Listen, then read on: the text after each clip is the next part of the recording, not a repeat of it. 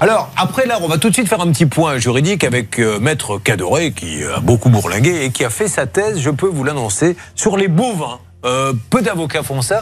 Non mais, à un moment donné, le voisin, s'il reconnaît les faits, parce que le voisin lui-même, il dit, elle a été dans la piscine, il le sait. L'assurance ne veut pas, j'ai envie de dire, le, l'interlocuteur des beaux-parents, c'est pas l'assurance, c'est le voisin. Peut-être que c'est à lui maintenant de, faire ce qu'il faut. Bah, non, en théorie, c'est quand même, il est assuré pour ça, parce qu'en fait, l'article 1243 du Code civil prévoit que vous avez, euh, vous êtes responsable des dommages causés par les animaux dont vous avez la charge, peu importe qu'ils se soient échappés ou égarés. Donc là-dessus, c'est très clair.